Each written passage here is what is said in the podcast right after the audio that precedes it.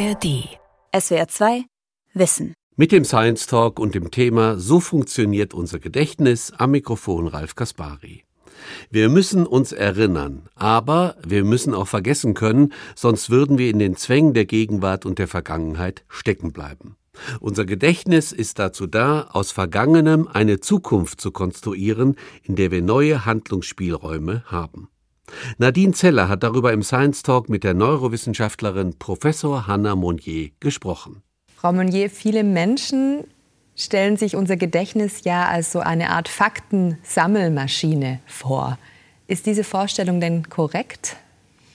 Sie stimmt nicht und ich hoffe, dass das zum Schluss unseres Gespräches ganz deutlich wird. Das hat sich über die Jahrhunderte mehrfach geändert, aber es gab natürlich immer wieder die Tendenz, das Gehirn mit etwas zu vergleichen, äh, was Fakten festhält, so wie sie wirklich waren.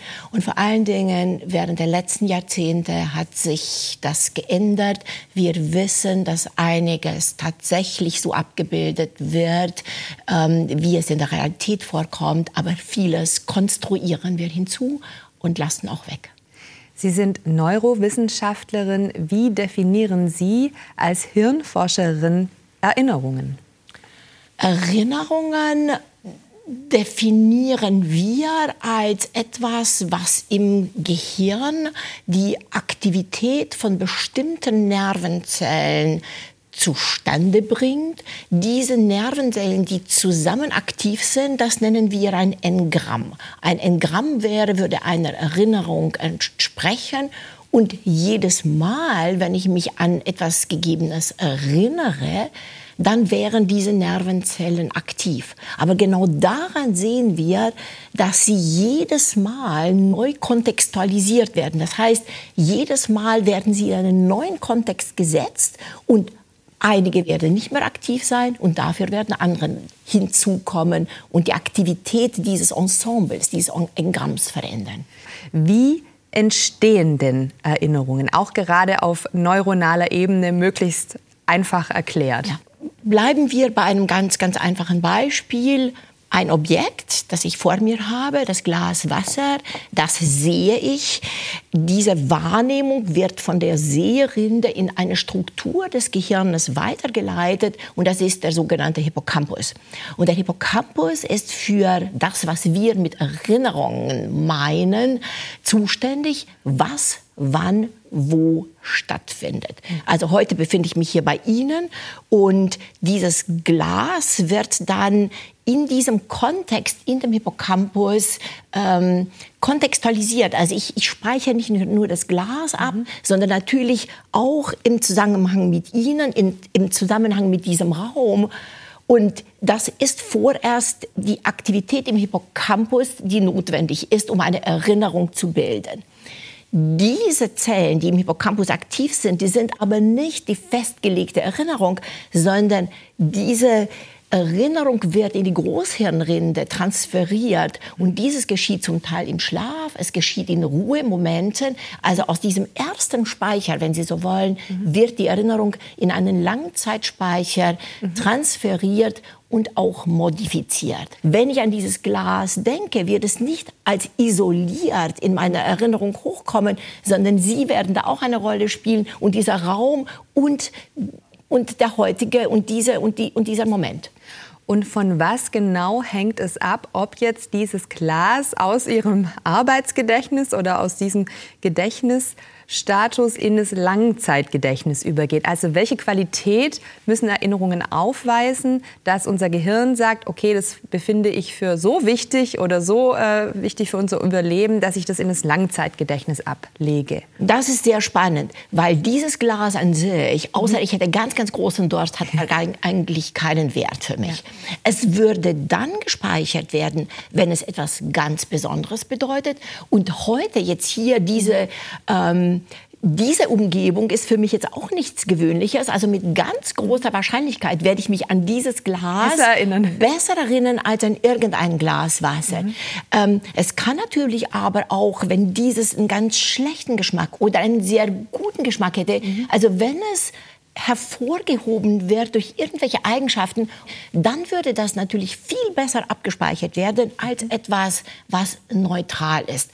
Und das meiste, was wir erleben, bleibt nicht in unserer Erinnerung, weil es nicht die Bedeutsamkeit hat, festgehalten zu werden. Aber wenn es mit Emotionen verbunden ist, es hängt aber auch von der Aufmerksamkeit ähm, ab. Wenn ich mich auf etwas konzentriere, fokussiere, so etwas behalte ich auch besser in der mhm. Erinnerung. Also es gibt ganz der Müdigkeitszustand, also viele, viele, viele Faktoren mhm. bestimmen, ob etwas in der Erinnerung bleibt.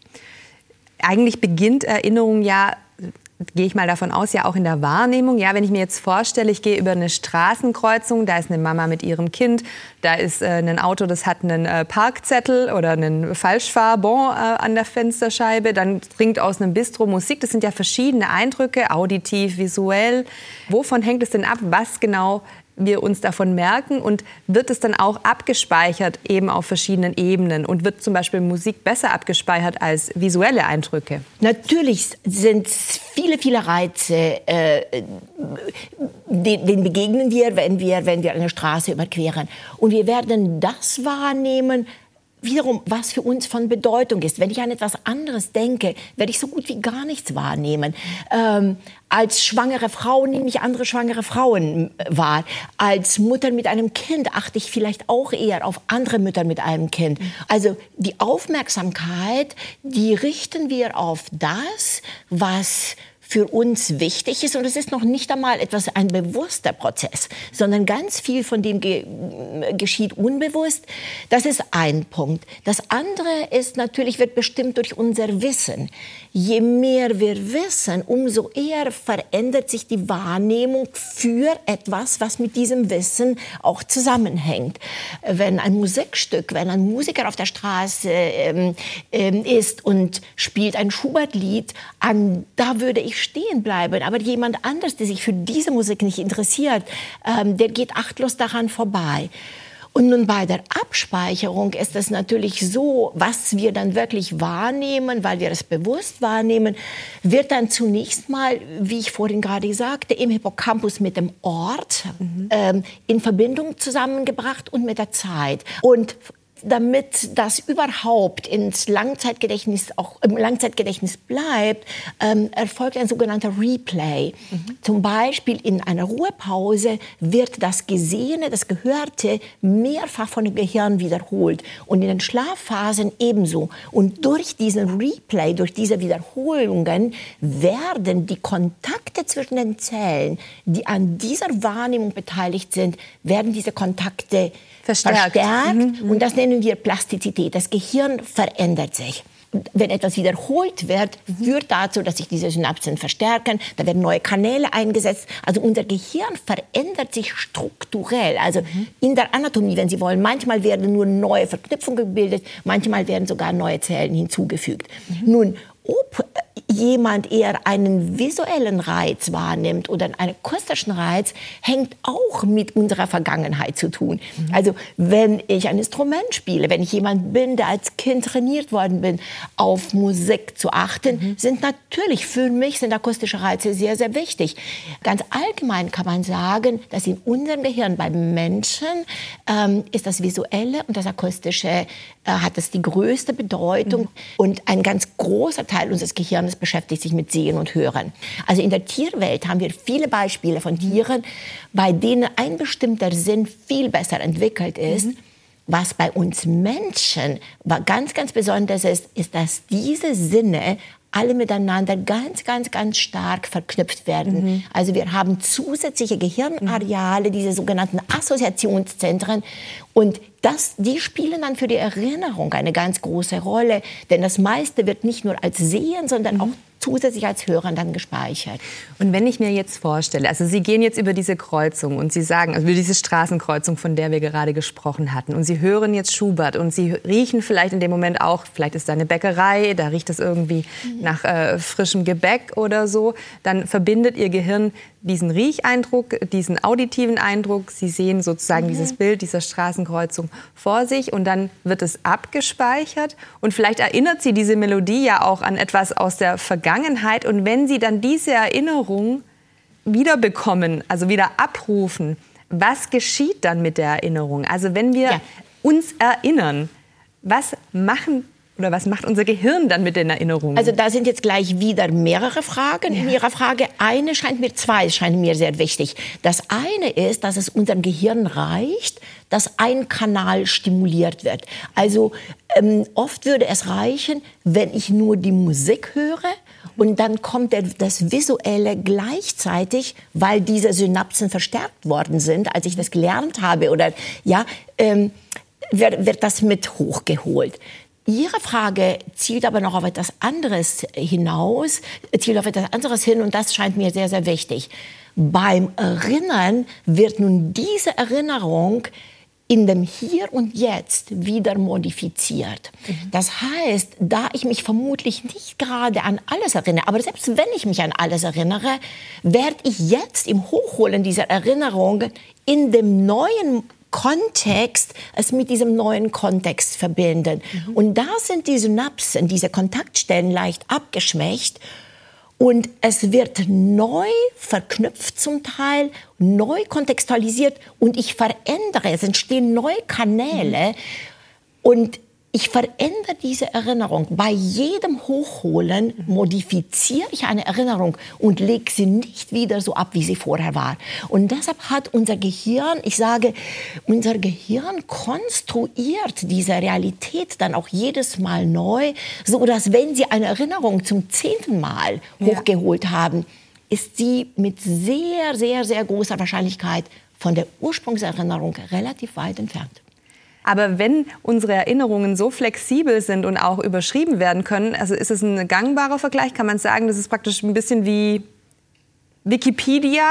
Ich kann den Eintrag erweitern, also ich kann meine Erinnerung erweitern, je nachdem, welchen Kontext ich jetzt in welchem Kontext ich bin, aber andere Menschen können das natürlich dann auch entsprechend meine Erinnerung verändern. Ja, äh, ja und nein. Also meine, äh, meine Erinnerungen werden nur durch mich verändert, nur durch mein Gehirn, durch meine Erfahrungen. Aber natürlich partizipieren die anderen, die sind ja Teil der Umwelt, die dazu führen, ähm, dass ich meine Erinnerungen modifizieren kann. Erinnerungen sind dafür da, sich in der Welt zurechtzufinden. Wir brauchen machen diese Erinnerungen nicht wie etwas wirklich war, sondern wir müssen die auch im positiven Sinne verändern können. Wir müssen lernfähig sein. Wir müssen Erinnerungen auch überschreiben können.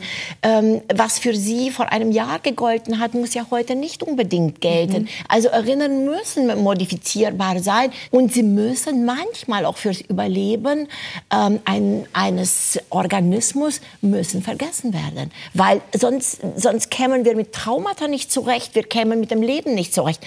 Ähm, Erinnerungen müssen flexibel sein, damit wir in dieser Welt überhaupt ähm, überleben können.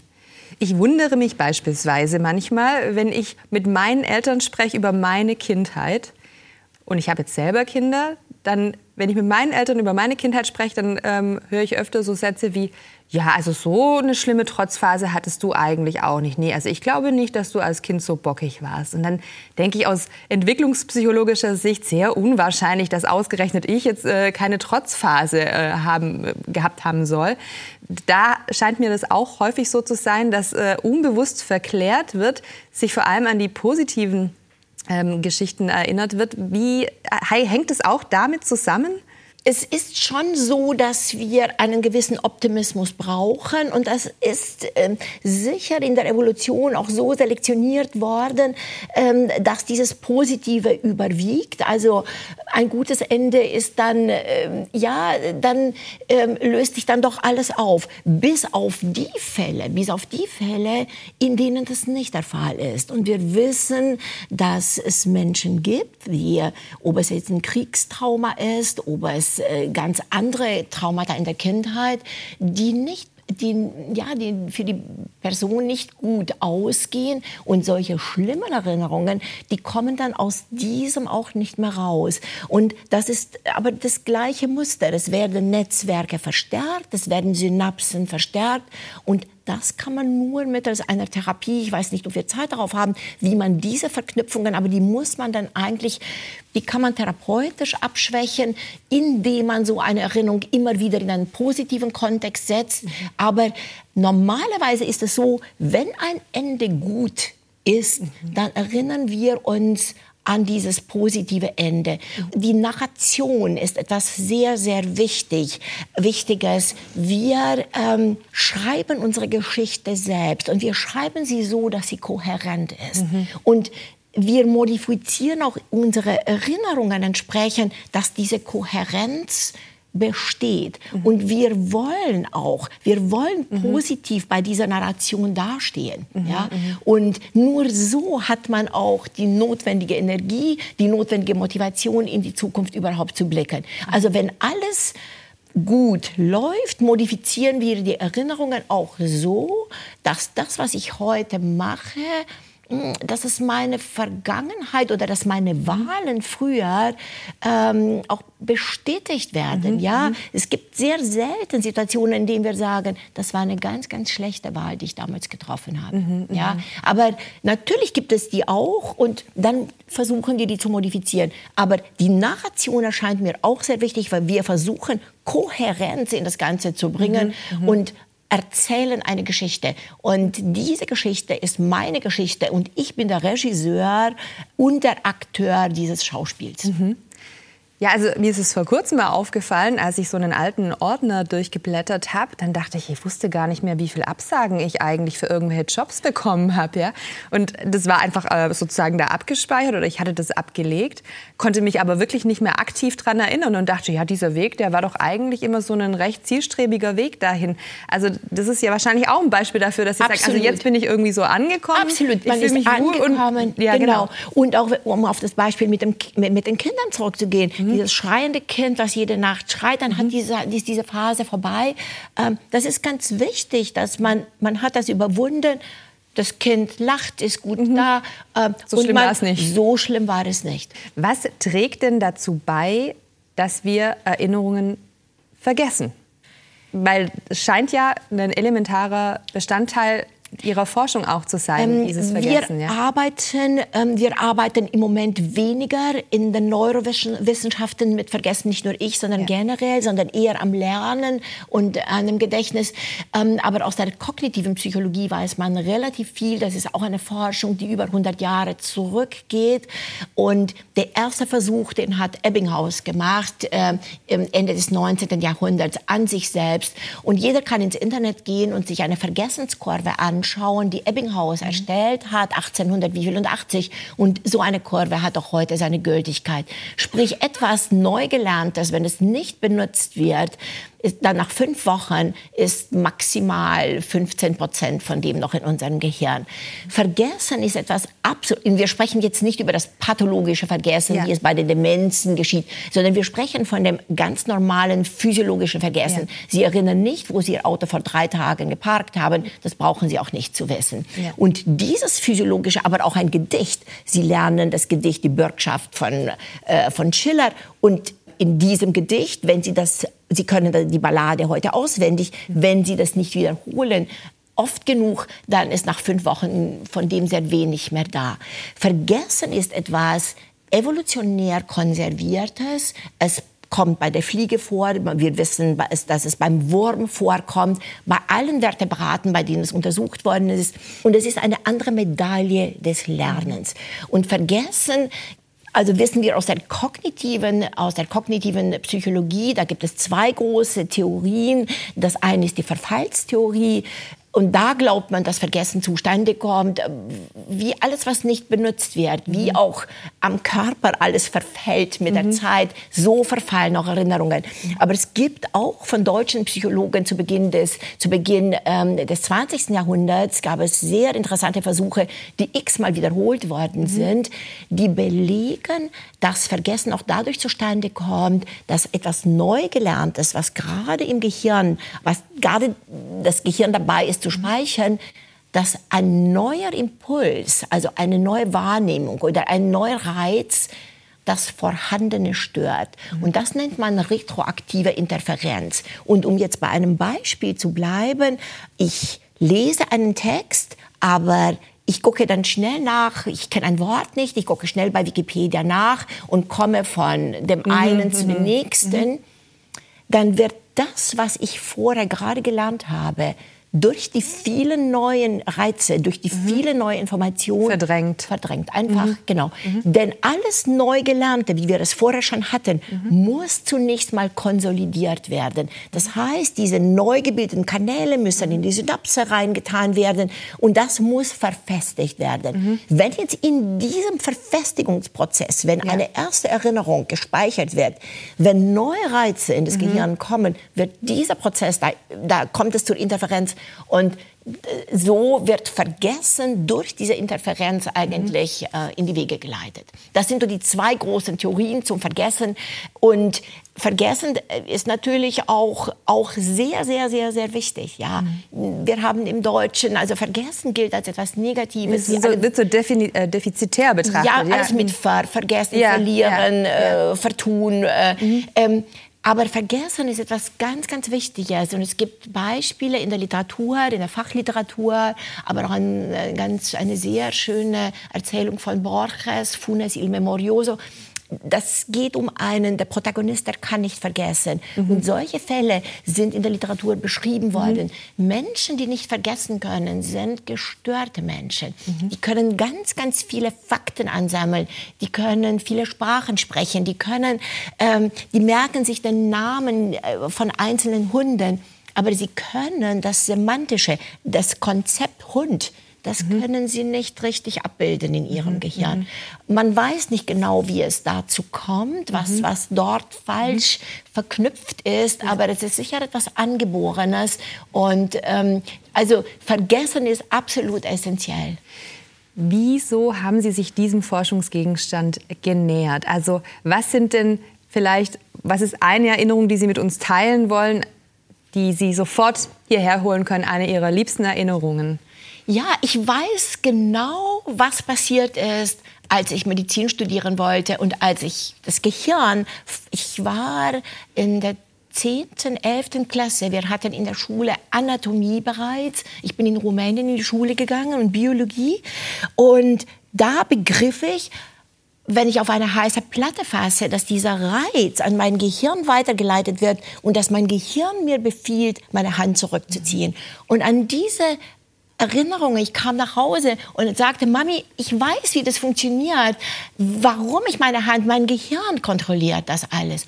Und da auf diese Zeit geht bereits mein Interesse ähm, an dem Gehirn zurück. Ich habe dann Medizin studiert, aber mich hat das Gehirn als Ganzes immer interessiert.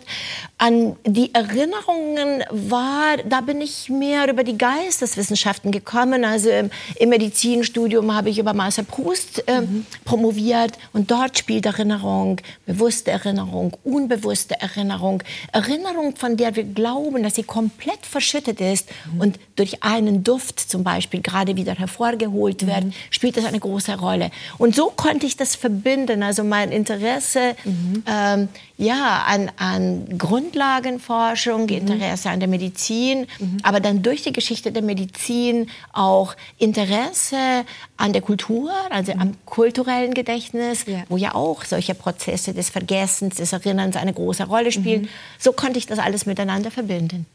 Sie haben ja auch eine sehr interessante Biografie. Sie sind äh, mit 17 Jahren aus Rumänien ausgereist, sind hierher gekommen, haben wirklich von Null angefangen, sind sehr erfolgreich in Ihrem Fach jetzt unterwegs. Welche Hoffnung verknüpfen Sie denn mit äh, Ihren Forschungen? Also wieso liegt Ihnen so viel daran, dass Menschen besser verstehen, wovon es abhängt, dass wir uns erinnern, wieso es wichtig ist zu verstehen, dass Erinnerung eben nichts äh, Festes ist ähm, es spielen da mehrere Aspekte eine große Rolle. Das eine ist für das Individuum selbst.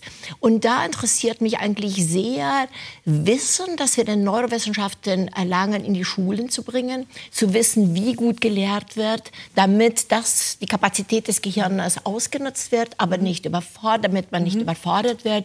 Wir wissen alle, dass es für alle möglichen Tätigkeiten und ähm, und ja, auch, auch beim Wissen erlangen, dass das Gehirn plastische Phasen hat. Sie hören zum Beispiel, dass Deutsch nicht meine Muttersprache ist. Also Sie können eine neue Sprache bis zum neunten Lebensjahr lernen, ohne einen Akzent zu haben. Nachher können Sie eine Sprache noch perfekt lernen, aber Sie werden einen Akzent haben. Und wir wissen, wie das im Gehirn, warum das so ist. Also die Neurowissenschaften erklären uns, wie das Gehirn bei einem jungen Menschen funktioniert. Und das ist ganz essentiell, um in der Gesellschaft das zu nutzen, optimale Schulen und diese Plastizität, diese ungewöhnliche Plastizität, die das junge Gehirn hat, auch wirklich zu nutzen zur richtigen mhm. Zeit. Auch für die Gesellschaft wichtig, wir sind im Westen eine alternde Gesellschaft, wir haben noch immer keine äh, von Medikation ganz zu schweigen bei den Demenzen. Wir wissen nicht, was da gemacht werden soll. Wir glauben, dass wir natürlich durch diese Art Forschung, wie das Gehirn normal funktioniert, auch helfen können zu erklären, mhm. was bei den Demenzen eventuell nicht richtig äh, mhm. funktioniert und wo man da eventuell neue Ansätze finden könnte aus der Gesundheit heraus. Also wir haben da sehr viel gelernt während der letzten 100 Jahre. Und dann finde ich es natürlich auch sozial und kulturell ganz, ganz mhm. wichtig, wie ich bereits vorhin sagte, auch äh, beim kulturellen Wissen werden Sachen weggelassen, werden Sachen überschrieben, werden also auch da, mhm. ähm, es ist uns peinlich, an Geschichten zu denken, nicht nur an die individuellen Geschichten, aber auch die Geschichte der sozialen Gruppe, die Geschichte des Landes, des Volkes, zu dem man mhm. gehört. Bestimmte Sachen möchte man ungern erinnern. Es ist aber ganz wichtig, sie zu erinnern mhm. und sie richtig auch immer wieder zu kontextualisieren. Also ich glaube, dass die Hirnforschung sehr viel auch für das Individuum und für die Gesellschaft tun kann. Das ist das eine. Und mir persönlich liegt es natürlich auch sehr äh, daran, mehr zu verstehen, ja, oder Verknüpfungen zu den Künsten zu schaffen. Ja, wie ich bereits sagte, in der Literatur, in der Kunst ganz generell, interessiert man sich für dieses Thema des Erinnerns mhm. und die Konstruktion der Individualität. Ich konstruiere mich, mhm. ich mache mich zu dem, was ich bin, indem ich auch meine Erinnerungen modifiziere. Das ist ein gutes Stichwort, wenn ich kurz dazwischen ja. darf. Ähm, welche Rolle spielt denn eben unsere Erinnerung auch, was unsere Identität betrifft? Sie haben das vorhin schon mal anklingen ja. lassen, weil es gibt ja auch Amnesien, Menschen, die sich sozusagen nicht lange zurückerinnern können. Ja. Welche Folgen hat es denn, wenn wir eben keine Erinnerung haben? Jeder, der mit einem dementen Menschen zu tun hatte, weiß, wie wichtig Erinnerung für die Identität ist. Und ähm, ähm, es ist auch wichtig für, das, für den Dialog zwischen den Individuen und wie problematisch das ist, wenn man irgendwoher kommt und verschiedene Erinnerungen hat, als sei man auf einer unterschiedlichen Party gewesen. Man ist auf demselben Fest und man hat komplett äh, divergente Erinnerungen. Also Erinnerungen sind wichtig, auch wie gesagt, auch für das, den sozialen Zusammenhalt, gemeinsame Erinnerungen zu haben, mhm. macht mich zu einem Individuum in einer gewissen Gruppe, zu meiner sozialen Gruppe mhm. und zu verstehen, wie das funktioniert und eventuell auch, wie man diese Grenzen aufbrechen kann, ist mhm. ganz, ganz wichtig. Und last but not least ist es natürlich auch für die Gesetzgebung ganz wichtig. Ja, also es ist wichtig, wenn es ja. um Schuldzuschreibungen mhm. kommt, ja, ich habe das rote Auto gesehen. Mhm, Augenzeugenberichte. Aber Augenzeugenberichte. Dieses rote Auto, das kann mir suggeriert worden sein. Das Auto kann möglicherweise blau gewesen sein. Da mhm. müssen Sie nur in einer Schocksituation jemanden fragen, ja, und ist das rote Auto zunächst rechts oder links gefahren? Dann wird mhm. dieses Individuum nachher sagen, ja, das ist das rote Auto, wenn es dunkel ja. war. Also diese Suggestion, ich mhm. lasse mir suggerieren von anderen, was wohl stattgefunden hat. Mhm. Und da zu verstehen und auch dieses Basiswissen in die Gesellschaft mhm. zu bringen, damit nicht so ein, ähm, ein rechthaberischer Streit entsteht, sondern dass man sagt, nein, nein, nein, lass uns da nochmals gucken.